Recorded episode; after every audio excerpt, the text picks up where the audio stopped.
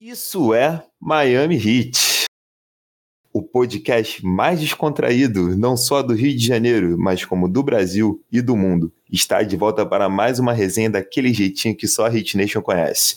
Roda a vinhetinha para deixar a edição bonita e vamos nessa.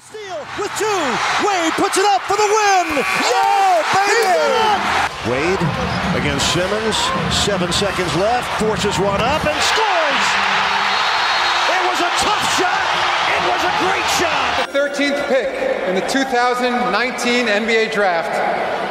The Miami Heat select Tyler Hero from the University of Green. Blocked by Bosch.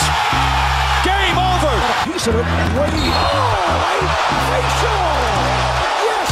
And the foul. The Spurs will not foul. Final seconds. What a finish. It's back-to-back titles for the Heat. The 2013 NBA Championship resides once again in Miami. Vamos abordar os momentos marcantes e a trajetória do maior da Flórida das finais da NBA. Muito assunto pra gente hoje, galerinha. E aqui comigo, eu sou o Lucas Marques e temos aqui o meu amigo Igor, Igor do portal Miami Heat. Fala aí, Igor. Fala, Lucas. Beleza? Mais um episódio aí para conta. Dessa vez vamos falar um pouquinho da experiência da bolha, dos 96 dias de muita emoção, da final da NBA, do título de conferência, tudo que envolveu essa trajetória, Lucas. Igor, a gente tá on fire, né, cara? A gente já tá aí gravando mais um episódio, a gente tá com tudo, irmão. Né? Pra galera que achou que a gente fosse no ritmo mais devagar, menos acelerado. Não, a gente vem com tudo. Aqui agora é, gente... é, conteúdo o tempo todo, meu amigo. A gente tá que nem Tyler Hero no Game 6 contra o Boston Celtics. Pegando fogo, Lucas. É, indo pra cima sem medo, sem medo. E foi o que você falou, Igor. A gente vai... Vamos começar falando então de bolha. Igor, vamos falar de bolha. E eu queria te fazer uma perguntinha já pra gente introduzir é, o episódio de hoje, é, que muito se debateu sobre o efeito bolha é, quanto a resultado. E eu acho que a gente pode até é, falar um pouco so, sobre o efeito da bolha em cima do Miami Heat. Você acha que o Heat teria uma campanha diferente se essa pós-temporada não tivesse sido disputada na bolha, ou você acha que não tem interferência nenhuma, ou você acha até que foi, uma, foi, foi um cenário até mais complicado do que poderia ser? Bom, Lucas, na minha visão, foi mais complicado do que poderia ser, mas o Miami Heat com certeza foi uma franquia que conseguiu se adaptar e tirar proveito disso. A gente falou no último podcast que nós, durante a temporada regular, tivemos alguma dificuldade em partidas fora de casa. E no campo neutro ali, na situação igual, a gente conseguiu sobressair, jogar nosso melhor basquete e chegar às finais da NBA. Agora, em um cenário normal, com certeza muita coisa seria diferente. Mas eu não tenho nenhuma dúvida que, o, que essa equipe do Miami Heat tinha total potencial de alcançar voos altos nessa temporada. E você, qual a sua visão sobre isso? Não, concordo com você, porque se a gente for pegar ali a primeira rodada dos playoffs, o jogador, a primeira rodada e aquela reta final ali dos últimos oito jogos, se não me engano, na temporada regular, os jogadores foram sem família, né, cara? Então a gente sabe que é um cenário totalmente atípico para os caras. Então, mulher, filho, e, e, e, sente, não tem jeito. Tu ficar muito, muito tempo longe da sua família, você acaba sentindo. Então, acho que você tem que ter um preparo psicológico um pouco, um pouco acima do normal, né? Para esse tipo de situação. E eu vi muita gente desmerecendo é, essa disputa na bolha, falando que poderia ter sido diferente. Óbvio, poderia ter sido diferente. Jogaria com um mando, intervalos maiores. Sim, eu acho que a bolha foi um cenário mais difícil, porque você também não tinha nem tempo para se preparar direito para os jogos, né? Ainda mais nos playoffs eram sempre intervalos de.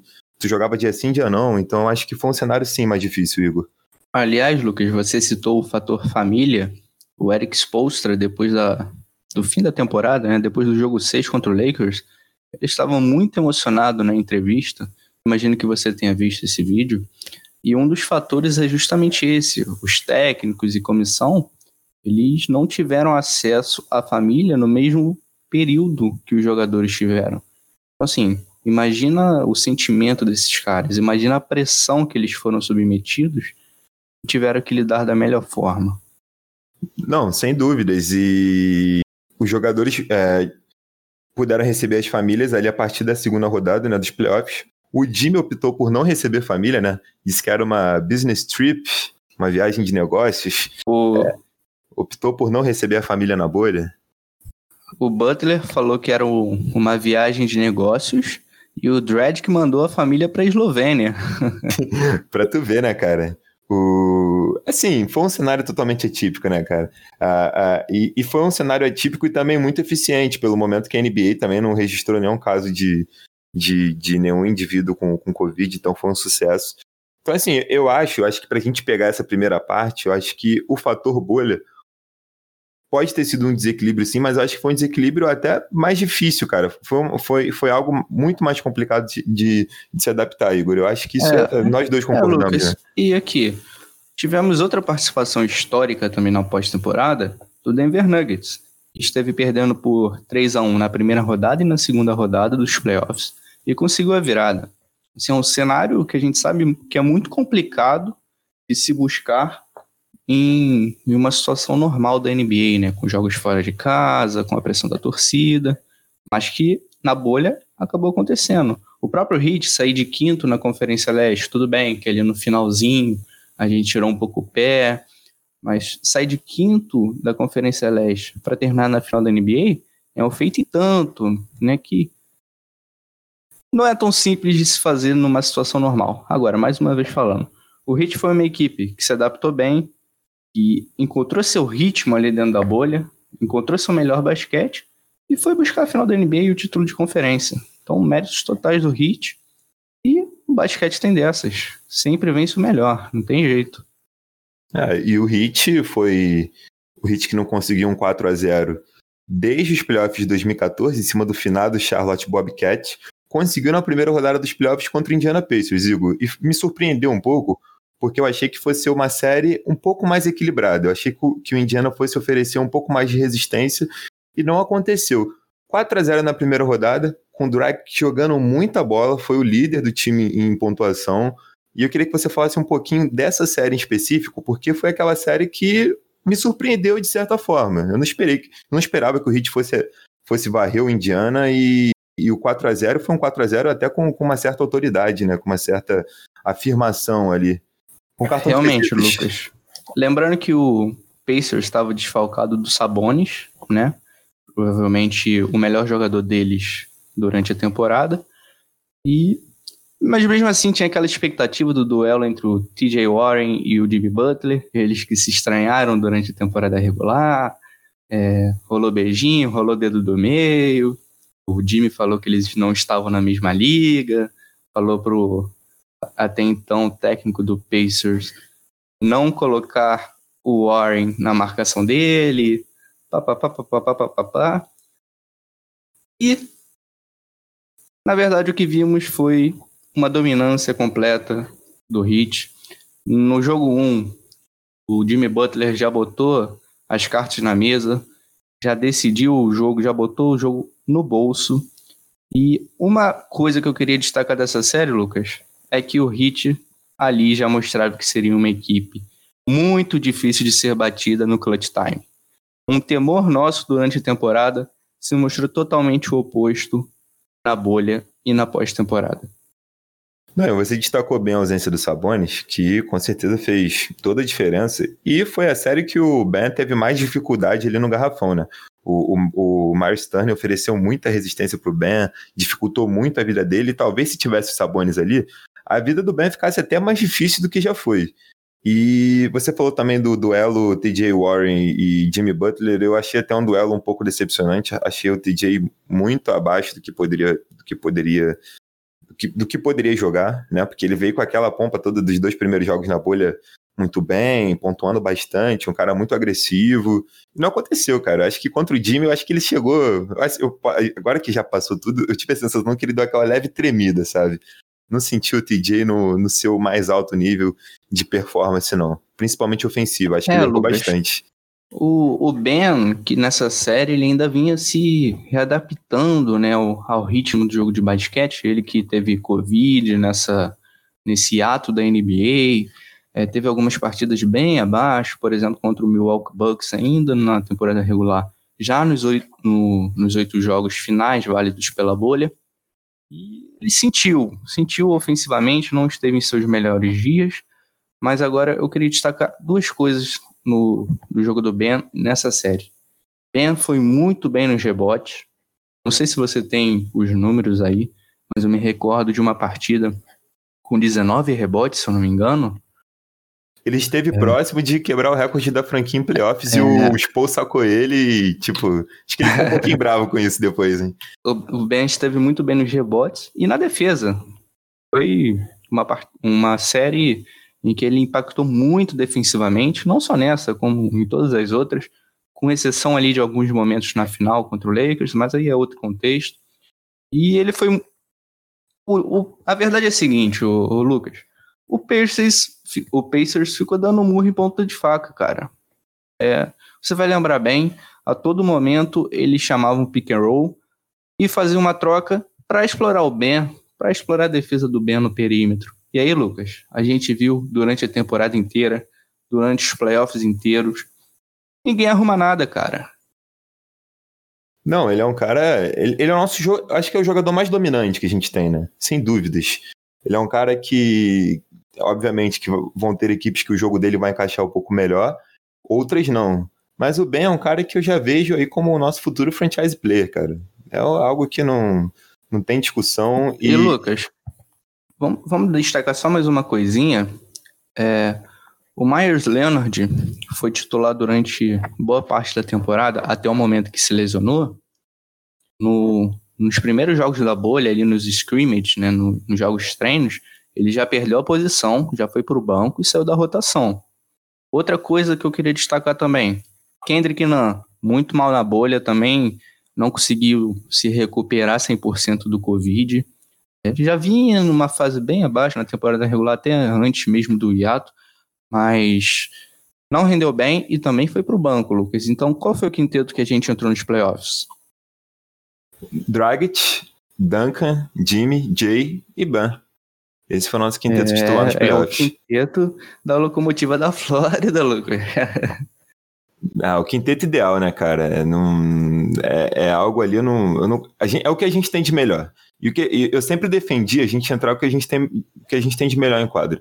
E já ali nos últimos, no penúltimo jogo, se não me engano, acho que naquele penúltimo jogo contra o Pacers, na, na, ali na bolha, já a temporada regular ainda, o Spo colocou o Dragic para entrar com o Duncan, o Jimmy, o Jay e o, e o Ben. Já, o, o Leonard já não estava mais como titular. E ali eu falei, cara, é isso. A gente tem que ir assim daqui para frente e tem que levar dessa maneira. E o Spo, o Spo levou assim, eu acho que deu, deu tudo certo e a gente conseguiu fazer o, o, o melhor possível. E, Lucas, a gente sempre destaca inúmeros fatores que levam um time ao título. Só que uma coisa que é um pouco intangível, mas que é de suma importância, é você, tanto coletivamente quanto individualmente, estar jogando o seu melhor basquete nesse momento da temporada. E o que a gente viu do Goran Dragic, Lucas, foram números dignos de All-Star, que ele foi na temporada de 2018. Então, assim, fala um pouquinho pra gente de quem foi Goran Dragic nessa pós-temporada para nossa equipe. Do quão importante ele foi, do quão líder ele foi. Cara, é a importância que ele já trazia até antes da, da, da pós-temporada, né? Ele vindo do banco, ele era um cara que ele trouxe uma energia muito diferente pra gente. É, ele é um cara que ele evoluiu, vou trazer aqui os números do Dragic. Ele é um cara que ele evoluiu no perímetro, ele é um cara que começou a selecionar muito melhor seus arremessos. Não que ele já não fizesse isso antes, mas ele foi ainda melhor no quesito nessa temporada. E, cara, é, assim, falar do Dragic bate um pouco de, de tristeza pelo que aconteceu ali já nas finais, né? Mas se a gente vai falar um pouquinho mais pra frente, mas ele é um cara que, assim, é fora de série, né, Igor? Ele, um, ele é um cara que veio com, com 7, 8, 9 jogos de sequência com mais de 20 pontos. Sim, foi um dos recordistas também do Miami Heat nesse, nesse, nesse quesito, se igualou a Dwayne Wade, LeBron James. Então, assim, ele é um cara que, além da liderança dentro de quadra, ele é um cara que contribui bastante. Porque a gente também tem líderes que, que não aparecem tanto em estatísticas, né? Que é o caso do Godala, que é um cara que a gente tem que observar um jogo de uma maneira um pouquinho mais, mais atenciosa ali, mas o Dragic, ele é um cara que ele traz muito impacto dentro de quadra, né? Pois é, Lucas, o Dredic que vem numa sequência aí de jogos de playoffs com a camisa do Miami Heat incrível. Por exemplo, O Dredd, lembrando, chegou no Hit em 2015, né? Uma temporada em que fomos para a loteria e terminamos com a escolha de número 10.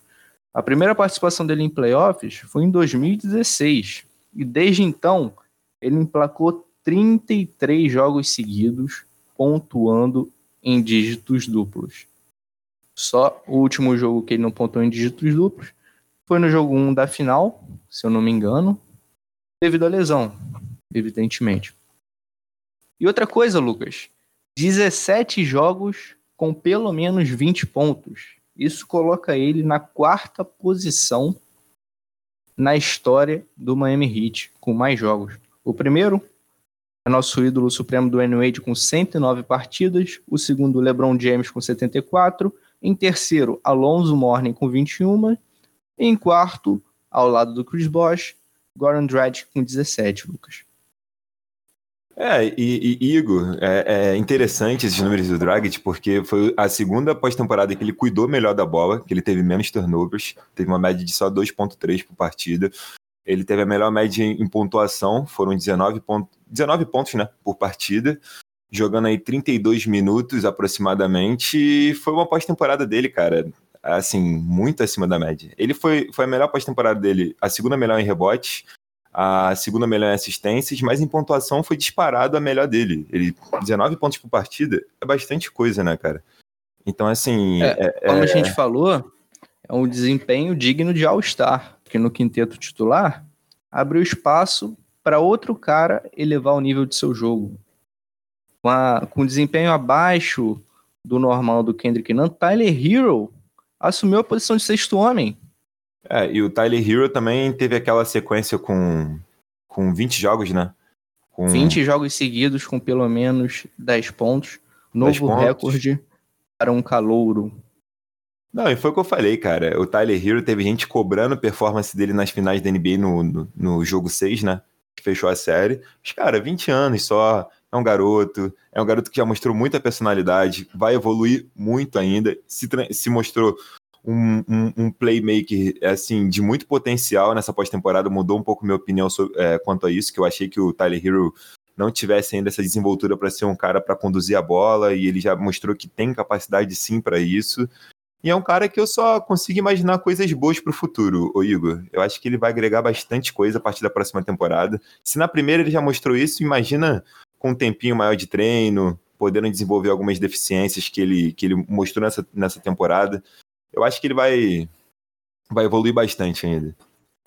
É, o Hero que nos oito jogos restantes na temporada regular realizados na bolha, ele teve muitos minutos assumindo a posição 1 e tendo a bola em suas mãos. Então produziu bons jogos, teve um contra o Oklahoma City Thunder, eu, que se eu não me engano ele marcou 28 pontos, Lucas. Me corrija se eu estiver enganado. Então foi um processo rápido, e ele deu conta. Ele assumiu a responsabilidade. Aqui mais um número muito interessante, Lucas. Ele quebrou o recorde de Manu Ginobili, né? Da mais nada menos que Manu Ginobili, como calouro com mais pontos vindo do banco em uma pós-temporada. E não quebrou apertado, não. Foi um show. Tyler Hero teve 261 pontos vindos do banco nessa pós-temporada. E Manu Ginobili em 2003, Lucas, teve 226. Olha a diferença, é, é realmente impressionante. Não foi apertadinho, né? Teve uma, teve uma diferença considerável. Tem uma diferença considerável. E, e, e algo que me, me, chama bastante atenção no, no, no Hero é que, assim, alguns jogos da pós-temporada ele demorava um pouco a ligar, mas ele ligava sempre nos momentos, nos momentos é, decisivos, né? No clutch time, geralmente.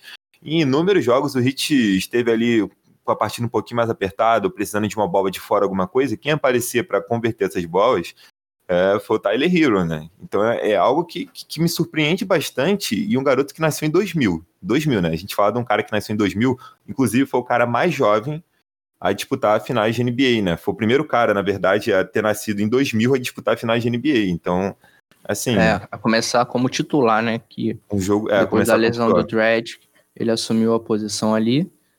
E não foi a melhor série dele nessa pós-temporada, mas entregou ali dígitos duplos de média. Teve uns bons momentos. Não foi como nas, nas três séries anteriores, mas Teve seus momentos, sim. O Hero é, que é terminou aquilo. a pós-temporada com a quarta maior marca em pontuação da história dos playoffs para um calouro, atrás de Karim Abdul-Jabbar, Jason Tatum, que fez uma grande temporada de calouro em 2018, 2017, 2018, e Alvan Adams, Lucas. Esse eu não conhecia, mas eu vi o nome dele em inúmeras estatísticas. Em 1976 ele teve 341 pontos pós-temporada, enquanto calouro. O Hero ficou ali em quarto com 335. Fala, Lucas. Atrás de Abdul-Jabbar e Tatum, né? Então, assim, o outro também não conhecia, mas, assim, são grandes nomes. E a gente é, tá e a frente, do, por exemplo, Hero, que não é nem já que você, 10, Já que você é, quer falar de nomes, draft, Lucas, né? já que você quer falar de nomes, eu vou te dizer, Tyler Hero ficou à frente de Magic Johnson, de Wilt Chamberlain, de Elgin Baylor. Tá bom? Tá mal de companhia? Ah, não. Tá ótimo, tá ótimo. Sim, o Hero que eu espero é que nessa off-season ele possa, assim, encorpar um pouquinho mais, porque a gente, pô, nas finais ele foi muito exposto fisicamente, né? Principalmente naquelas trocas ali do LeBron sempre atacando ele, então ficou um pouco mais evidente que ele é um cara que precisa pegar um pouquinho mais de carcaça, né? Dar uma melhoradinha no shape. E eu acho que algo que a gente falava muito lá no início da temporada, que ele não era uma qualidade, sim uma deficiência dele, que era finalizar as jogadas ali mais próximo do ar e tal. Eu acho que nessa pós-temporada ele até evoluiu um pouco nisso, o, o, Igor. O Hero, o tempo todo ali nos trabalhos de pick and roll e tal, ele, ele muitas vezes ele finalizou as jogadas ali próximo da cesta, dentro do garrafão, com bandejas, floaters e tudo mais. Então acho que o Hero é um cara que eu espero muito para os próximos anos. É o hit culture, né? É verdade, Lucas. E agora, voltando um pouquinho para a série contra o Pacers, a gente que acabou falando muito do Hero, e do Tragic. É, a série contra o Pacers, como eu falei anteriormente, foi onde o Miami Heat mostrou as cartas, se provou um time que seria decisivo, que seria mortal no clutch time, que não daria chances para o adversário. E agora, passando um pouquinho para a série que deu mais trabalho, a série contra o Milwaukee Bucks, Lucas. Quais, for, quais eram as suas expectativas? De que forma o Heat te surpreendeu? O que que fez a diferença nessa série, na sua opinião, Lucas? Olha, o que me surpreendeu, acho que desde a série contra o Pacers, é que o Heat. É... O terceiro quarto sempre foi um pesadelo pra gente, né? O terceiro quarto, o Heat sempre dava aquela desligada, voltava um pouco sonolento. E eu acho que na pós-temporada isso mudou um pouco. Eu acho que o Heat muitas vezes conseguia um melhor desempenho a partir do terceiro quarto. Tanto que teve, se eu não me engano, foi o jogo 2 da série contra o Bucks. O Heat conseguiu, sei lá, chegou no último quarto perdendo por, por 13 pontos, 14 pontos e conseguiu tirar essa diferença e vencer o jogo. Então, assim, isso foi o que mais me surpreendeu é, nessa pós-temporada, nessas duas primeiras séries.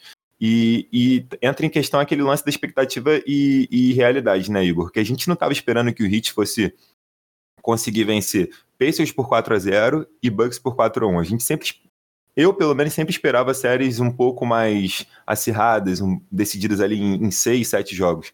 E o Heat bateu o Bucks por 4 a 1 era algo que eu não esperava, assim... Eu não, não, não fiz nenhuma projeção dessa maneira. Eu esperava ali sempre o 4 a 3 E... É, Lucas, isso que você falou, essa questão do, do time ser bem reativo, de conseguir virar placares adversos, foi uma marca desse time na pós-temporada, a gente lembra na final de conferência contra o Boston Celtics, foram muitas partidas decididas assim. Nessa série especificamente contra o Bucks, no jogo 1, por exemplo, no primeiro quarto nós perdíamos por 11 pontos. O Bucks venceu o período, o primeiro período por 40 a 29. E a gente estava confortável com isso, sabíamos que o time ia encontrar uma sequência e ia reagir. Eu, pelo menos, estava confortável.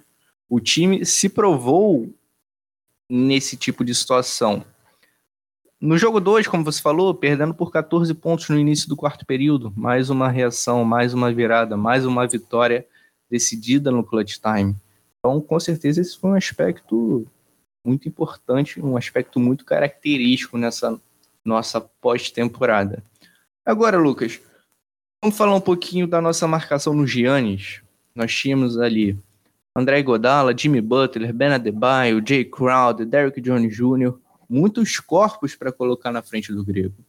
Qual foi sua avaliação do desempenho desses caras E o quanto que isso impactou na nossa vitória por 4 a 1 Assim, Igor, eu acho que teve a eficiência da nossa marcação também, mas acho que falta um pouco de malandragem do Yannis, né? Porque a gente pega o LeBron, que ele é um cara muito físico também, ele é um cara que agride bastante a cesta, tá sempre ali, sempre finaliza jogadas, quase sempre, né? Ali em torno do aro. O Yannis é até mais do que ele.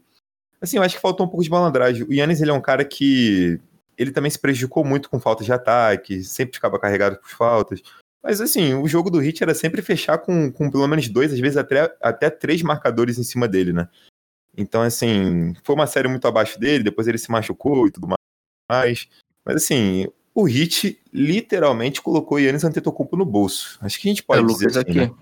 Só para trazer os números, foram quatro partidas, né, que ele perdeu o jogo 5 por lesão, jogou o jogo 4 ali meio baleado, mas as médias aqui, na casa dos 22 pontos, 50% de aproveitamento nos arremessos de quadra, 21% nas bolas de 3, 21%, 11 rebotes, 5 assistências e 3 turnovers, Lucas. Então, assim, para um cara que vem de back-to-back -back MVP, não são números nada impressionantes.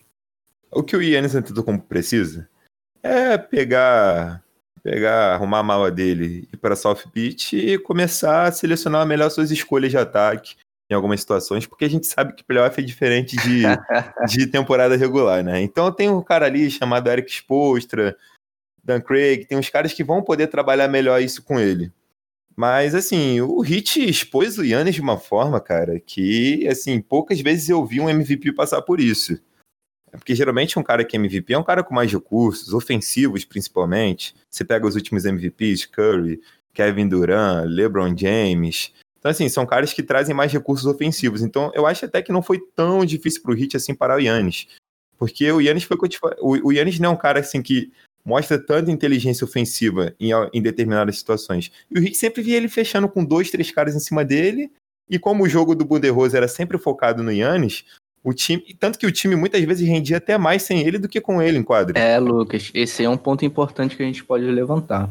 O, o Chris Middleton, foi muito criticado, falavam que ele não é o coadjuvante que o Giannis precisa. O coadjuvante coisas ganha, do tipo. O coadjuvante que ganha um contrato máximo.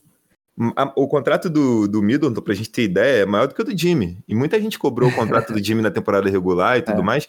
O Middleton, se eu não me engano, ele ganha mais 160 milhões. O contrato dele é mais 160 milhões de dólares. Então, assim, o contrato não, não é de coadjuvante, né? É de, de All-Star, é franchise player. Mas o Middleton teve bons números nessa série, Lucas. Aqui 26 pontos de média, quase 7 assistências, 6 rebotes.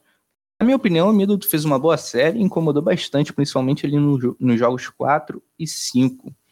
E Lucas, você destacou bem o sistema do Milwaukee Bucks, que é muito centralizado no, no Giannis Antetokounmpo, né? O Heat fez aquela famosa estratégia de montar a barreira ali antes de Giannis, e deixar os. Não deixar, né? Mas optar que os arremessos do Bucks estivessem mais concentrados nos role players, que não tiveram uma boa série.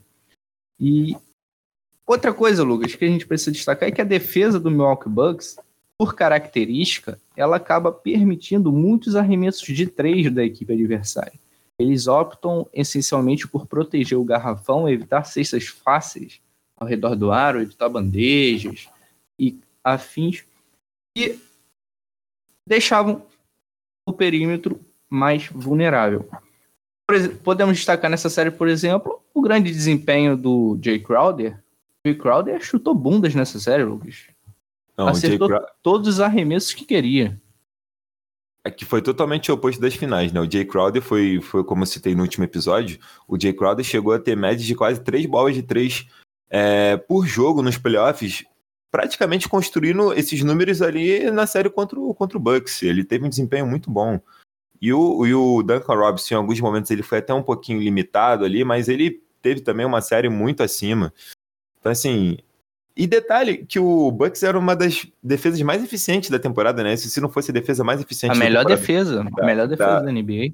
Exatamente, da temporada regular. E o Heat, assim, não teve tantas dificuldades assim ofensivamente, até porque a gente tem um jogo no perímetro muito bom, né? A gente foi a segunda equipe do perímetro na temporada, então o estilo de marcação deles acabou favorecendo o nosso jogo.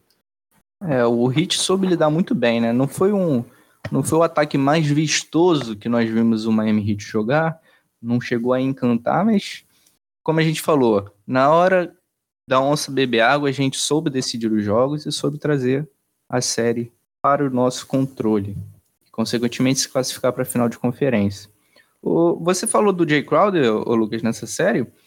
É, ele teve um aproveitamento. Ó, a gente falou no podcast anterior que quando ele chegou no Miami Heat, ele começou a chutar acima dos 40% nas bolas de três, né, Lucas? E foi o caso nessa série. O Jay Crowder teve muito volume e foi muito eficiente, o que não foi um retrato do restante da pós-temporada. Principalmente nas séries contra o Celtics e contra o Lakers, ele teve muita dificuldade no perímetro e chutando um volume semelhante ao Duncan Robinson. Não, o, o, o Jay Crowder, cara, assim, foi um jogador irreconhecível, principalmente contra o Lakers que assim, ofensivamente ele não conseguia produzir nada, praticamente. E assim, isso fez muita falta pra gente, porque tiveram jogos que a gente perdeu que a gente que pensava assim, fala, pô, se o Jay Crowder tivesse contribuindo ali com uns 10, 15 pontinhos, o Drag estivesse em quadro, de repente o final do jogo teria sido diferente. E eu acho que faltou isso pro, faltou um pouco disso pro Jay Crowder. Mas é um cara que tem bastante crédito, é um cara que, que vestiu a camisa, se identificou muito com a gente. É um cara que, na minha opinião, tem que ser uma das prioridades nessa, nessa off-season. É um dos caras que ele e o Drag são as prioridades. A gente tem que manter esses dois jogadores. É, sim, infelizmente não aconteceu como a gente esperava que fosse acontecer, né? As coisas fugiram um pouco do nosso controle. É verdade, Lucas. Finalizamos essa série aí contra o Bucks com uma vitória de 4 a 1 né? Com o Eric Spolstra até então, Lucas, a nossa defesa em zona, que havíamos visto muito durante a temporada regular, não havia dado as caras. É, tanto na série contra o Pacers, quanto na série contra o Milwaukee Bucks, o que prevalecia era a nossa defesa individual, mesmo tendo momentos, por exemplo, na série contra o Bucks com o, com o Middleton e na série contra o Pacers com o Ladipo e com o Brogdon, do adversário explorando nossos pontos fracos, como Duncan Robinson, Tyler Hero, até o próprio Goran Andrade, que em determinados momentos. Mas ainda assim, Lucas, nós mantemos a defesa individual. O que não aconteceu na série seguinte, que é o assunto de agora, contra o Boston Celtics. Explica pra gente, Lucas. Não, a zona contra o Boston Celtics foi algo que funcionou não, não nos playoffs. Se a gente for recapitular um pouco, na bolha, o confronto que a gente teve contra eles, a zona castigou ali o esquema do Brad Stevens, né? Tanto que a gente venceu o jogo sem o Jimmy Butler. Foi um jogo que o, pô, o Ben foi extremamente agressivo. E foi nossa primeira vitória também contra o Boston Celtics na temporada. E, foi e uma é... vitória de alívio ali, né, Lucas? Foi uma vitória de alívio. E é engraçado a gente falar de zona, porque zona é o tipo de marcação que a gente usa em pelada. Sabe? Se parar pra jogar basquete assim, pelada, não tem como a gente fazer uma marcação tão complexa, né? A gente bota ali cada um numa zona da quadra, fala, ó, meu amigo, tu vai marcar não, aqui. Agora eu até parei para ouvir, porque, como a gente falou no episódio piloto, você era um prospecto aí que brigava com o Duncan Robinson pelos holofotes. Então vou ficar aqui, prestar bem atenção no que você vai falar agora. Manda o papo aí. Então, a gente, a gente fica ali só fazer o básico, né? Peladeiro faz o básico. Não, fala, não fala pelada, não. Fala assim, no high school. É, no high, no high school aqui da minha terra, chamada Cidade de Deus, para quem não conhece, nas quadras aqui, na quadra do lazer mais especificamente, foi um lugar que eu pude desfilar meu basquete durante alguns anos, é marcar zona. Cada um pegando uma, uma zona ali do garrafão, o cara marca alto ali no, na cabeça do garrafão, e é isso. Engraçado, eu fico bobo, cara, como o Hit consegue fazer isso de maneira tão eficiente. E, e é aquilo, né?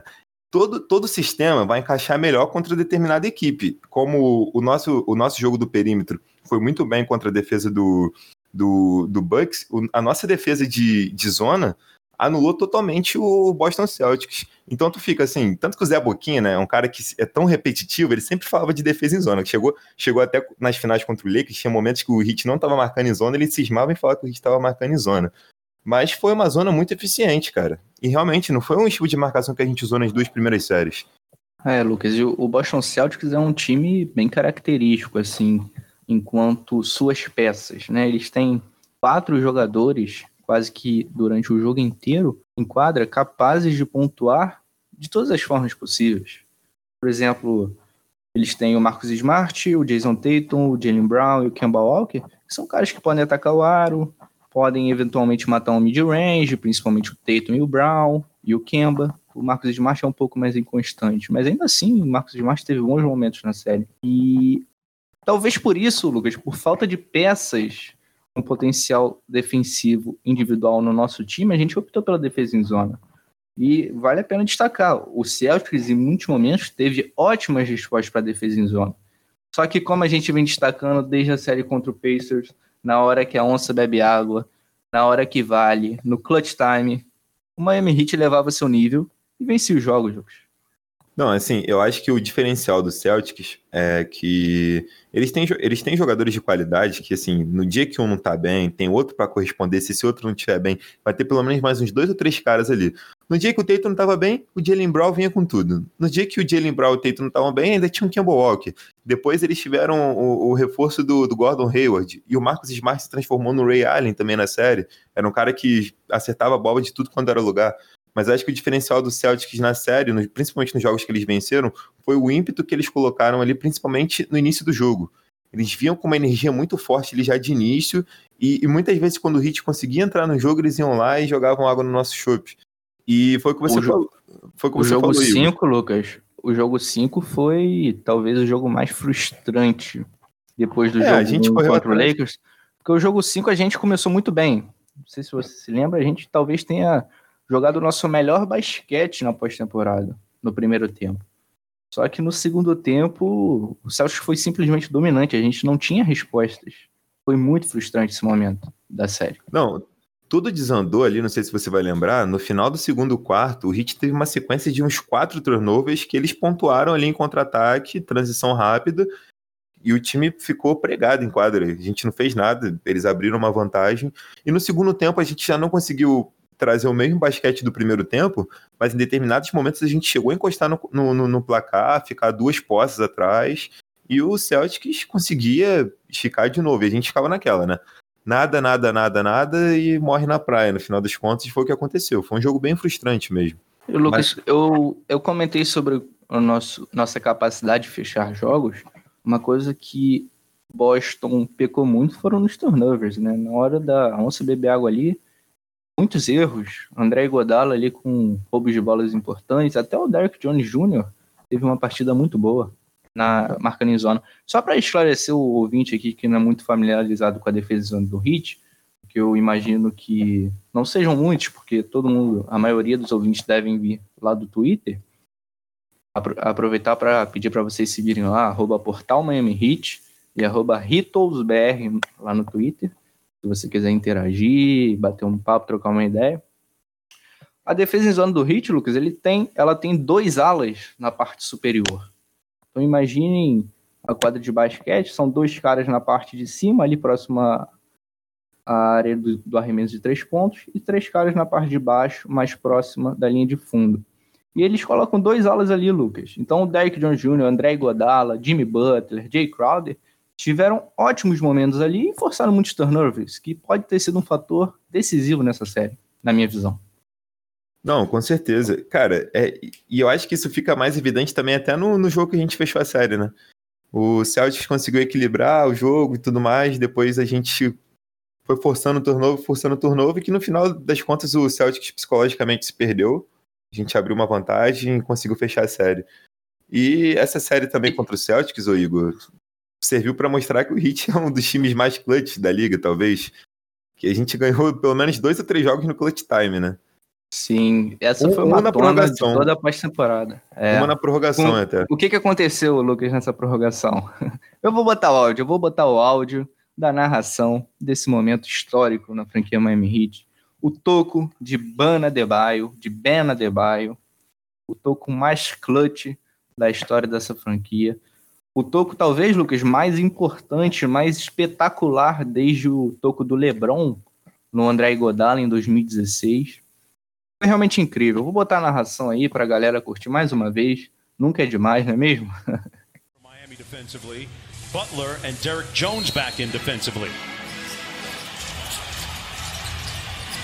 Tatum out front. Clock at seven. Working against Butler, got downhill, couldn't punch it. Bam says, get it out of here.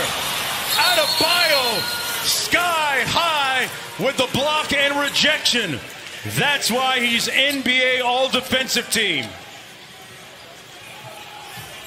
Bam Adebayo went airborne with Jason Tatum, and Adebayo won. Wow. A meeting at the summit, Doris. That is a ridiculous defensive play. Jason Tatum is clearly by everybody else, high above the rim. Looks like it's going to be an easy dunk, and Bam says, Not in my house. Não, e é aquilo, né, Igor? O... Se a gente perde aquele jogo, se, o Tatum converte aquela sexta ali, a gente poderia perder o jogo 1. E assim, o, o, o panorama poderia ser completamente diferente. Poderia tudo ter mudado ali naquela série. Eu acho que o toco do Ben serviu até para dar mais combustível pra gente, cara. E vou te falar, para mim foi o momento mais importante da temporada. Disparado, disparado. E foi um toco lindo, cara. Ele parou o Tatum no ar praticamente. Foi, foi, pô, É, parada foi um- linda demais.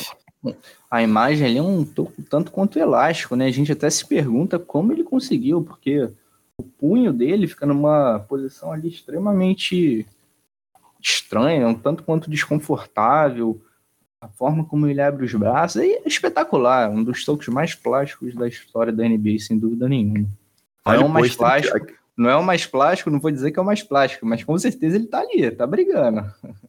Isso ali é pra, pra, de repente tu colocar em algum corredor ali da American Airlines Arena, esse lance. O Ben mandar fazer aquele quadro bonito pra colocar na sala dele. É, isso daí é. Não, não, não só o Ben, todos nós. Todos nós, todos nós. Igor, Miami Heat pela sexta vez campeão da Conferência Leste. E nos Ah, e últimos- olha, olha aqui, Lucas. Olha aqui uma coisa que, que eu destaquei no podcast anterior, que eu acho bom a gente salientar mais uma vez. Nós falamos da série contra o Pacers. Quem que dominou? Quem que liderou o time em pontuação, Lucas? Fala pra gente. o Goran Dragic. Goran Dragic. Na série contra o Bucks, quem foi o protagonista? Jimmy Butler. Jimmy Butler. E na final de conferência, contra o Boston Celtics, pouco no jogo 1. No jogo 6, Lucas, 32 pontos, 14 rebotes, 5 assistências. Dominante. Quem foi o protagonista, Lucas? Ben Adebayo. Ben Adebayo que, na minha opinião, Igor, eu acho que o estilo de jogo do Ben encaixa melhor contra o Boston Celtics, cara. Eu É vejo ele o muito Boston- solto em quadra. É, o Boston não tem aquele pivôzão, né, cara? Não tem um cara tão físico ali. O Daniel Tais é até bom jogador, é, ele faz muitas coisas de forma competente, mas não é aquele cara de imposição física, né? Não é aquele cara que o Ben, historicamente, tem mais dificuldade. A gente pode citar o Brook Lopes na série contra o Bucks, é um cara que o Ben, assim, ao longo da temporada, sempre teve alguma dificuldade. Apesar de ter feito uma grande série, principalmente nos arremessos de mid-range, teve uma série assim muito eficiente, muito com ótimas escolhas, com ótimas execuções, mas o, o Daniel Tais não é esse cara, né, cara, que historicamente incomoda o Ben. Não é, não é, não é. Teve gente até que falou que tinha fórmula para parar Ben Adebayo. E o antídoto da forma, o antídoto seria o Daniel Tais. Eu falei, cara, eu acho que o É. Daniel Tais é um, é um bom jogador, mas não, não é Antes- o cara para parar Antes o Ben. da cara. série, teve um executivo que declarou que isso não preocupava, que o Daniel Tais era, era muito melhor do que todo mundo imaginava, que ele ia parar o Ben. Não foi isso que nós vimos, né? Não foi isso que nós vimos, Igor. Seis vezes, seis vezes campeão de conferência, vale lembrar que o Heat só tem 32 anos de história. E o Heat, nos últimos 15 anos, tá junto ali com o Lakers, com os times aí que mais foram para as finais da NBA, né? Então, assim, o Heat. Eu vou te falar aqui, ó. Desde 2006, Lucas.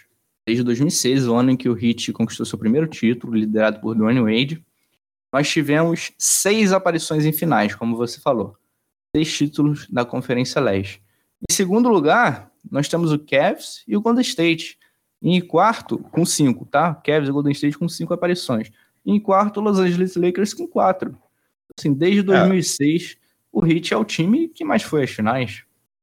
É, nos últimos 14 anos aí é, assim, é muito expressivo. Tem muita gente que vai falar, ah, isso não é nada demais. Não, é muita coisa sim. O Heat, o Heat assim, não era, não, não tava entre as franquias mais tradicionais da liga, uma franquia jovem. E, cara, é, é um desempenho muito significativo. É, se a gente for pegar aí, sei lá, franquias mais tradicionais, não, não figuraram nas finais da NBA nesse século ainda, né? Tipo um Houston Rockets da vida, sabe? Então é, é algo muito grande pro Miami Heat, cara, muito grande mesmo. É, e o interessante, Lucas, é que foram é, seis finais e em três épocas distintas, né? 2006 ali com o Wade em ascensão, ali o terceiro ano Check. de carreira, com o Shaq, é. um elenco muito experiente.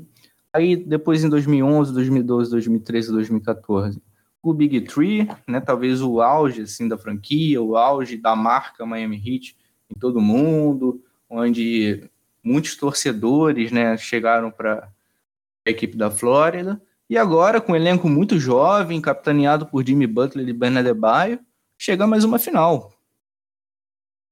Chegou mais uma final. É assim, três épocas diferentes. E, e tem um valor especial essa época atual, porque assim, a gente foi.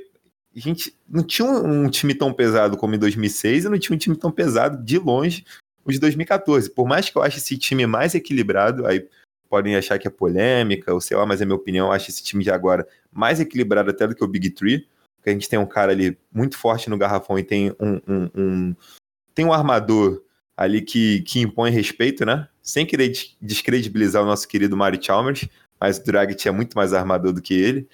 E, cara, a gente está acompanhando isso de uma maneira diferente, a gente acompanhou isso de uma maneira diferente, né? É uma maneira que a gente está ali, a gente assistiu praticamente todos os jogos da temporada, é, pré, é, é, temporada regular e pós-temporada também. Então, tipo, tem um significado diferente pra gente, né? Porque tu viu, tu acompanhou todo o sofrimento do time, tu sorriu e chorou o tempo todo. Então tem, tem um valor totalmente diferente pra gente, assim, que, que fica ali noite após noite cobrindo. Sem dúvida nenhuma, Lucas. Foi uma história muito bonita que esse elenco construiu.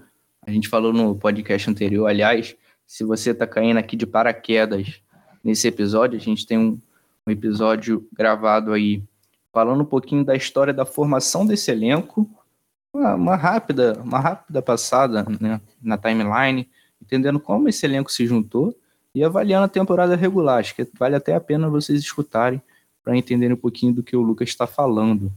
Agora, Lucas, finais de conferência, destacamos as principais peças, os protagonistas. Aliás, Lucas, não podemos deixar passar batido. Jogo 4 na série contra o Celtics. Tyler Hero, 37 pontos. Uma atuação histórica para o Calouro. Simplesmente histórica. Vai maior pontuação da carreira dele, né? Maior pontuação nessa partida, inclusive o Heat teve quatro jogadores na casa dos 20 pontos. Então, assim, foi uma partida bem emblemática para nós torcedores do Miami Heat.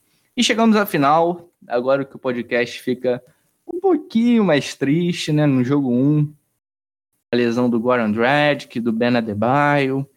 Fala um pouquinho pra gente, Lucas, qual foi a sensação de, de ver toda essa remada, toda essa caminhada, toda essa luta até a final, esse anticlímax na primeira partida? Engraçado que o Hit na primeira partida começou muito bem, né? Jimmy convertendo todos os arremessos tentados, o Hit abrindo mais 10 pontos de vantagem, quando de repente o Frank Vogel pede um timeout ali e quando as coisas voltam, voltam totalmente diferente, né? Parece ah, aquele timeout. Aí, aquele... Lucas, aí já que você foi para esse lado, daqui a pouco o meu momento corneteiro vai chegar nesse podcast, hein? Mas continua aí. Eu já, imagina, já, imagina, já imagina até o que você vai falar, mas vamos seguir, vamos seguir. E, e assim, a, parece que aquele timeout ele foi, foi o divisor de águas da série, né, cara? Parece que tem o, o, tudo se resume ao antes, o pré-timeout e o pós-timeout do, do Frank Vogel naquele, naquele jogo. E depois daquilo, cara, a gente tomou uma corrida ali que foi bizarra. Depois disso, aí a gente já sabe, né? Contusão do Drag, contusão do Ben. O Jimmy também se é. machucou. Foi pro vestiário no, quando termina o primeiro tempo ali. tornozelo, né? Machucado também. Então, tipo, de repente, eu não tava conseguindo assimilar nada naquele momento. Eu parei, sentei no sofá e, sim, fiquei sem entender nada. Eu, por mais que fosse o jogo 1, parecia que tava indo tudo pro buraco, sabe? Ali foi, eu falei, caramba, cara, que isso? Por que tá acontecendo tudo isso justo agora? Sabe? Sim, foi um momento. Remou tanto para chegar ali, tanto esforço. A gente bateu os, os, principais times, times candidatos a título. Tipo, o Boston Celtics era muito mais candidato a, a finais de NBA do que a gente. O Milwaukee Bucks, então, nem se fala, teve a melhor campanha da liga. E naquele momento, a gente chega nas finais, a gente perde logo de cara dois dos nossos três principais jogadores. Então acho que isso ali acabou afetando um pouco a nossa estratégia, acabou dando aquele baque, né? Que, que mexeu bastante com a gente, né? De de um modo geral. Sem dúvida nenhuma, Lucas. E agora é meu momento corneteiro aqui, eu peço licença, que Você falou bem, a gente começou o jogo muito bem, o jogo muito bem, acertando tudo que tentávamos, abrindo uma diferença de dígitos duplos, né, se eu não me engano. E de repente o Lakers começou uma corrida. E o Eric Spolstra, é, que vinha usando o small ball desde a série contra o Celtics, achou que era uma boa ideia usar na série contra o Lakers. E aí eu discordo profundamente. Você vai me desculpar. A gente, devido a esse small ball, lesão do Ben também, a gente viu atuações dominantes do Anthony Davis no comecinho da série. Então, não gostei muito dessa escolha do small ball não, Lucas. Você simpatiza? Eu, às vezes, em determinados momentos ali, eu acho que estava torcendo pro Houston Rockets.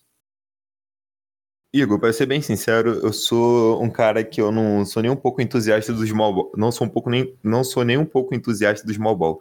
Eu sou, sou aquele cara modo antigo. Eu gosto de um cara ali de garrafão dominante. Eu gosto de um cara ali que, que traz O essa Kelly presença. Olynyk. É que Kelly Olynyk né, é um cara que não é tão, não é tão brigador, né? Será que ele tem nojinho E de contato? Não não sei, mas, eu mas, não acho que ele tenha nojinho, não, Lucas. mas eu tá acho que o Kelly caras mais- O Kelly Olynyk, ele foi protagonista nesse, nos três primeiros jogos da série, Lucas. Ele Não, com teve- certeza. Com foi o certeza, o segundo Olynyk é um cara... E eu, grande entusiasta da Kelly Olynyk mania, do Deus Lineker, da loira do Tian, eu fiquei chateado quando ele ficou de fora do jogo 4, do jogo 5, fiquei chateado, Lucas. Pra mim, do jogo, não, aliás, do jogo 4 ele participou, mas foi muito mal.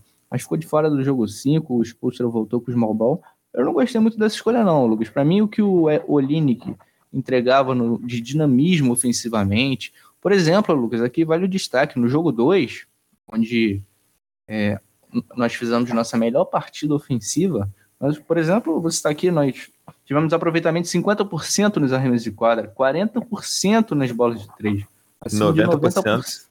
No lance livre. Então, assim, tudo isso com o Kelly Olynyk sendo protagonista, sendo um cara chave ne- nesse ataque. Então, eu achei que faltou um pouco ali do, do exposto botar um pouquinho mais de fé no Olynyk, confiar na defesa dele, que não é elite, não é melhor do mundo, mas também não, não compromete, assim, não é um cara que vai ser explorado o jogo inteiro, não é um Ennis Kanter, sabe? E eu achei que Sim. faltou um pouquinho de Olynyk nessa série, Lucas. Assim, o Olynyk é aquele cara que ele é muito útil quando ele faz o básico. Eu acho que o, o Olynyk é um cara que tem o seu valor. Talvez não para receber o que ele recebe, mas ele é um cara que, assim, quando ele faz o básico, ele acrescenta muito vindo do banco. Muito. Tanto que o Olynyk antes ele tinha status de titular no Hit, né? A gente imaginava, a gente falou no último episódio que imaginava que o Olynyk fosse ser um starter ne- nessa temporada, pelo menos Ah, eu, inicialmente. Eu, eu sou suspeito para falar que eu sou um grande fã.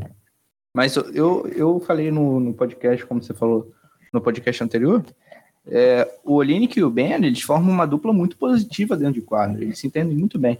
A, a possibilidade do Olynyk jogar ao lado do Ben coloca ele ali numa posição defensiva mais de ajuda, assim, né? E ele faz ótimas leituras. Eu gosto da capacidade dele de cortar linha de passe. Eu gosto do Olynyk. Eu não acho que ele seja não seja um, um cara que deva ficar fora da rotação, não. Não, também acho. E, inclusive, eu bati muito na, na tecla é, no perfil, às vezes, que eu não entendia muito bem os critérios de rotação dos posters, porque foi o que você disse. O Olynyk foi muito bem no jogo 2, e assim, e de repente você vê um jogo que o cara não pisa em quadra. É, isso aconteceu ao longo dos playoffs, não foi só na série contra o Lakers. É, tinha jogos que o Derrick Jones Jr. entrava muito bem, no outro jogo ele já não entrava. É, inclusive, teve, a gente venceu o jogo, se não me engano, foi o jogo 3 ou foi o jogo 5, com sete jogadores só na rotação. O Spolstra usou só sete jogadores. Então, assim, é bizarro você imaginar. Foi o tu jogo um- 5. É, tu venceu um jogo com sete jogadores só. E um jogo Aliás, tão tenso. Já que você falou disso aí, apenas sete jogadores, isso pesou no jogo 6, né? No jogo que deu o título ao Los Angeles Lakers. O time parecia ali com a intensidade um pouco abaixo. O Jimmy Butler parecia um pouco cansado. Até porque foi uma maratona, né, Lucas? Essa, essa arrancada na bolha. É, jogos dia sim, dia não. Ficou puxado, não ficou?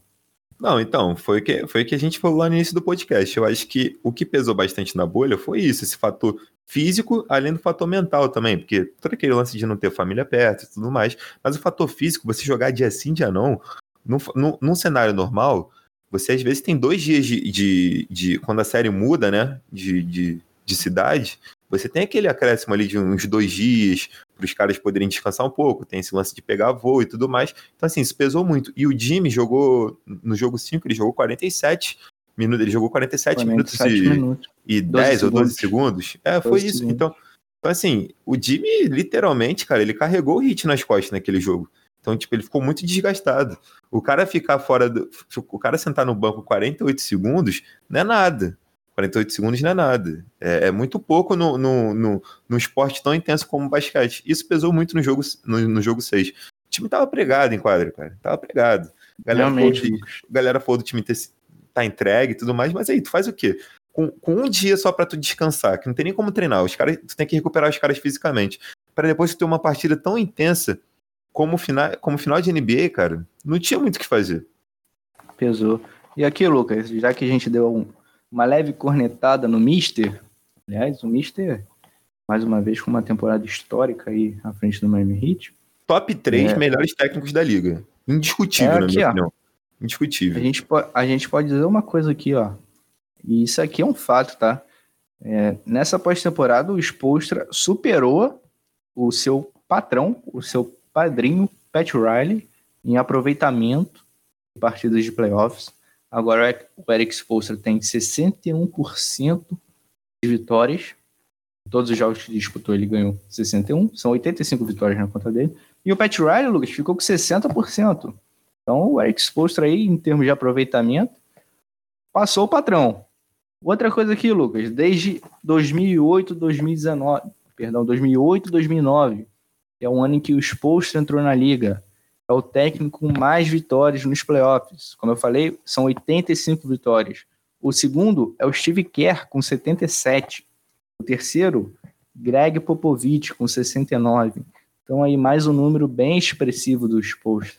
Em séries Verdade. ganhas, Lucas, vitórias de séries, Eric Spolstra chegou à 18ª vitória em séries de playoffs desde que chegou à NBA.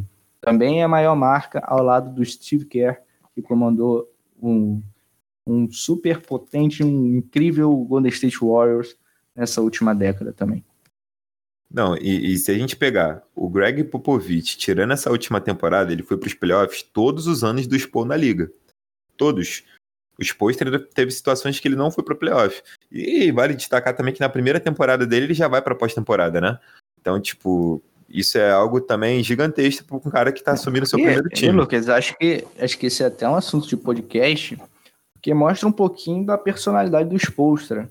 Por exemplo, no seu primeiro ano da liga, ele efetivou o Michael Beasley no quinteto titular e bancou nada mais nada menos que o Donis Haslem. Então, assim, não é Michael qualquer Beasley. técnico, não é qualquer técnico, né, que chega no ano de calor assim e, pô, coloca um dos maiores ídolos da franquia no banco e um calouro para começar a partida. A gente até citou no outro podcast o Goran Dredd, que foi uma situação parecida, mas contextos diferentes. O Eric Spoelstra não era ninguém ainda na liga. É, ele já tinha até, ele, ele tinha uma história até mais é, um pouco mais longa do que a do, do Donnie Haslem no, no, no, Miami Heat, né? Porque ele começou sua trajetória lá em 95, 97, se eu não me engano, né, quando ele era só técnico de vídeo lá, né? Mexer com Lucas, Lucas, Lucas, vamos, vamos fazer um podcast só sobre isso? Acho que vale a pena, acho que vale a pena. Vale a pena, né? Pôster gigante. Mas, não cara. Não spoiler, não. Ele já, met, ele já meteu o Beezy, né? Nosso querido Beezy, a nossa maior escolha de draft da história. Escolha mais alta de draft da Pique história. Dois. É, ali já é de cara, né? E, e, e eu, Igor, foi o que eu te falei. Ele, o Steve Kerr, pô, cinco anos seguidos aí para finais de NBA, vencendo todas as séries. O Greg Popovich disputou mais séries de playoff do que o Spolstra. Mesmo assim, são caras com menos vitórias, né? Spolstra é um cara que merece muito crédito. É subestimado demais. Subestimado demais, cara. É ele, não, ele não ter ficado entre os finalistas pro, pro técnico do ano aí, para mim foi, pô, um escândalo. Um escândalo. e, e, Lucas, tinha gente que colocava, por exemplo, nomes como Mike D'Antoni à frente dos posts. Ah, tá, eu acho que essa temporada, mais uma vez, foi uma. Sim, para nós torcedores do Miami Heat, não, porque nós sabemos da capacidade dele. Mas para os caras mais casuais, assim, que acompanham eventualmente, foi mais uma prova do quão bom o Spolstra é.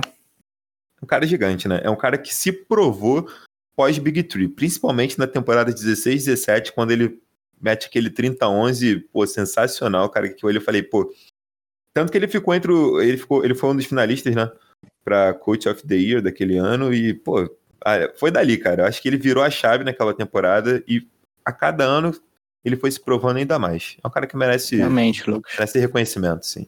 Agora, nessa última, na final da NBA, acho que é indiscutível que o Lakers foi melhor. Claro que tinha um contexto de lesão. Assim, LeBron James e Anthony Davis foram muito dominantes. Os coadjuvantes ali apareceram em muitos momentos. O Rondo fez boas partidas. KCP, KCP ganhou, ganhou dois jogos. Na, na verdade, ele ganhou o jogo 4. Ele praticamente ganhou o jogo 4 pro Lakers, né? E foi bem também nos outros jogos. Foi bem no jogo, é. E assim, ô Lucas, é, talvez a história fosse diferente se não houvesse lesão. Isso aí a gente sempre vai ficar no campo da suposição.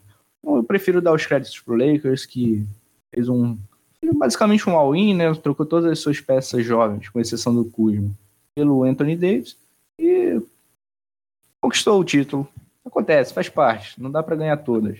É, Mas o, uma, uma coisa, ô Lucas, uma coisa de destaque, na minha visão, foi a garra desse time, cara. Foi Jimmy Butler elevando o nível, dois triple-doubles na final da NBA. Então, assim, time, cara. Ô, ô, ô, ô, Igor, aproveitar o teu gancho aí que você falou do Jimmy Butler. O Jimmy Butler, ele se tornou o segundo jogador na história das finais da NBA a liderar o time em pontuação, rebote, assistências, roubos de bolas e tocos. Ele só tá atrás do LeBron. O, sabe quem foi o primeiro? Só pra gente ter uma ideia. LeBron ah, James. sei. Sabe, né? E, e quando? Sabe, falando, falando, em, do, falando. Em 2016. Em 2016 Nossa, com o Kevs. Então, assim, Eu... só pra gente ter. Olha, vamos, vamos pegar um pouquinho, vamos ter ideia da dimensão do que o Jimmy Butler fez nessas finais da NBA, gente. É algo que merece muito crédito. O cara não foi campeão. É, infelizmente, eu acho que ele. O Jimmy, com certeza, eu não preciso nem conversar com ele para saber que ele trocaria todas essas performances pelo título. Ele é um cara que, se, se bobear, ele, ele abriria a mão até de entrar em quadra para ser campeão, porque a gente sabe a mentalidade dele de vencedor, a gente sabe o quanto ele quer vencer. Inclusive, já disse que o Hit vai voltar, e, e isso é algo que empolga bastante a gente. Mas, cara, assim, um, olha o tamanho disso, Igor. Olha o que o cara fez, bicho. Foi sensacional. Simplesmente cara. Incrível. E, Lucas, essas atuações do Jimmy abriram é, narrativas para debates é, questionando em que prateleira ele estaria na NBA. Ah, Jimmy Butler é melhor que James Harden. Ah, Jimmy Butler é melhor que não sei quem. Ah, Paul George é melhor mesmo que o Jimmy Butler. Pipi, pipi, pipi, pipi. E eu falei o seguinte lá no perfil, Lucas. Foda-se a prateleira que o Jimmy Butler tá, cara. Ninguém liga para isso. O importante é que ele tá aí na final da NBA com o nosso Miami Heat jogando basquete coletivo e ganhando jogos, dois triple-doubles. É, é, talvez nessa final da NBA, Lucas, tenha sido o primeiro momento na temporada em que ele foi um cara central do nosso time. Foi um, assim, em que o jogo deixou de ser um pouco menos coletivo e passou a ser mais centrado em um cara. Mas também tem contas das lesões e tal. Mas o, o importante é que o, o nível que o Jimmy Butler jogou nessas finais nos lembra, por exemplo, do N. Wade em 2006, tá nesse patamar, cara. Então, assim, para nós torcedores do Heat, ver um, ver um, um franchise player, um cara que tá ali no posicionamento de ídolo, jogando assim numa final, colocando o time nas costas em determinados momentos, jogando 47 minutos, com raça, é, roubando bola, é, batendo de frente com o LeBron, cara. Não é fácil você jogar 47 minutos contra o LeBron, marcando o LeBron em muitos momentos. Então, assim, é, o saldo que a gente tira dessas finais, cara, é totalmente positivo. Não, e, e no jogo 3, o Jimmy contribuiu somando os 40 pontos dele mais as 12 ou 13 assistências, não me recordo aqui se foram 12 ou 13, ele contribuiu para 70 pontos. Simplesmente o segundo jogador a contribuir a ter, ter uma contribuição de pontos assim, finais de NBA, né, cara? Então 70 pontos é coisa pra caramba pra um jogador só. Se não me engano, o Hit venceu o jogo por 115, o jogo 3. Me corrija se eu estiver errado, Igor. Mas, cara, ele sei lá, eu, não, eu sou de humanas, eu não, não, não, sou de exatas aqui, então não sei qual porcentagem, qual porcentagem foi isso, mas foi mais da metade dos nossos pontos na partida. Sim, e o Jimmy Butler esteve envolvido nisso. É, já que a gente está destacando aqui os grandes caras, os protagonistas, vamos destacar um, um recorde aqui muito interessante. A gente falou no podcast anterior que uma das características desse elenco eram as bolas de três, né? Falei que 36% dos nossos pontos vinham daí, né? Fomos a segunda equipe com melhor aproveitamento durante a temporada regular. E aqui, na pós-temporada, Lucas, nós quebramos recorde. Duncan Robinson com 62 bolas convertidas, Jay Crowder com 55 e Tyler Hero com 48 quebraram o recorde de Antonio Walker em 2006, que também tinha convertido 48. Então, assim, você ter três jogadores, o Tyler Hero no caso igualando, mas três jogadores alcançando essa marca é algo bem, bem considerável, né? Bem relevante na minha visão. É, e o Duncan Robinson no jogo 5, ele se tornou o terceiro jogador na história. Entrou no ranking, né? De jogadores que mais converteram bolas de três em finais de NBA. Em terceiro lugar, ele converteu sete bolas. Tá atrás só do Stephen Curry, que tem. que converteu nove. Depois Ray Allen com oito e ele com sete no jogo 5. Então, assim, é um cara que tá no segundo ano de liga, não foi draftado, de quase jornalista esportivo a finais de NBA, né? Então, assim, a gente teve feitos bem significativos, são feitos animadores, feitos que servem como combustível para a próxima temporada. Não é pra gente abaixar a cabeça agora. O Heat não venceu porque o Lakers realmente foi melhor, embora eu acho que o nosso embora eu não, só para concluir, Igor, embora eu acho que o nosso, o nosso o nosso plantel de uma de uma maneira geral melhor até do que o do Lakers, eu acho que assim, óbvio que o Anthony Davis e o LeBron James trazem um impacto que assim é muito diferenciado, é um impacto muito acima da média, mas é pra galera agora nesse momento não desanimar. Eu acho que o futuro pra gente é, algo que empolga bastante. Exatamente, antes da série eu comentava, Lucas, assim, quem perguntava, ah, a gente tem chance contra o Lakers, você tá confiante? Eu falava assim, cara, sim, é claro que o Lakers tem os dois melhores jogadores da série, no LeBron James e no Anthony Davis. Mas se você for olhar o resto do elenco aí, talvez a gente tenha os próximos quatro, cinco melhores jogadores da série. A gente tem o Butler, o Ben, o Dredd, o Rio. Então, assim, era uma série que se não tivesse esses ingredientes extras, né? Essa questão da lesão, era uma série para sete jogos, né? Uma série que deveria ser um pouco mais equilibrada. O placar foi 4 a 2 mas o Lakers, a sensação que dava é que eles tinham um basquete mais efetivo, um basquete um pouco mais dominante, né? Pelo menos na minha percepção. Diferentemente, por exemplo, da série contra o Celtics, que por mais que o Celtics em determinados momentos tinha boas vantagens, controlava o jogo, você sentia que o Heat era o time que estava tava ali no, no melhor momento, né? Tava ali pronto para decidir o jogo e levar para casa. Eu não senti isso na série contra o Lakers. Mas a gente já tá falando há um tempinho aqui, você falou da próxima temporada, citou o futuro como animador. É, vem aí, ô Lucas, novos episódios falando de draft. O que, que a gente deve fazer, Lucas, no draft? Quem que a gente deve escolher? Provavelmente aí com um convidado que a gente vai confirmar mais para frente. E Vamos falar de free agency, precisamos aí resolver umas questões de renovação contratual do Dredd, do Jay Crowder, trocas, Lucas. Quem que a gente pode buscar? O Vitor Oladipo, vale a pena? Kendrick não deve ser trocado? Devemos trocar a escolha do draft? Enfim, são muitas questões aí para a gente debater, né? A gente vai encerrando o episódio por aqui. Se você quiser finalizar aí, manda bala. Já manda o não, recado aí. E, e, e, vale o convite também que antes disso tudo a gente vai também iniciar a série especial dos destaques da temporada, né? A gente vai falar sobre os principais destaques do Miami Heat na temporada, a gente vai selecionar os melhores jogadores, vai trazer uns dados legais, interessantes aí para vocês. Então assim, galera, fica atento aí que vai ter bastante coisa daqui para frente, bastante conteúdo. A gente tá on fire, a gente tá pegando fogo, a gente não quer saber de nada, meu camarada. A gente vai para cima. É isso. É, e para finalizar bonito, Lucas, esse foi mais um episódio do que? Isso é Miami Heat. Don't you know, girl? Don't you know?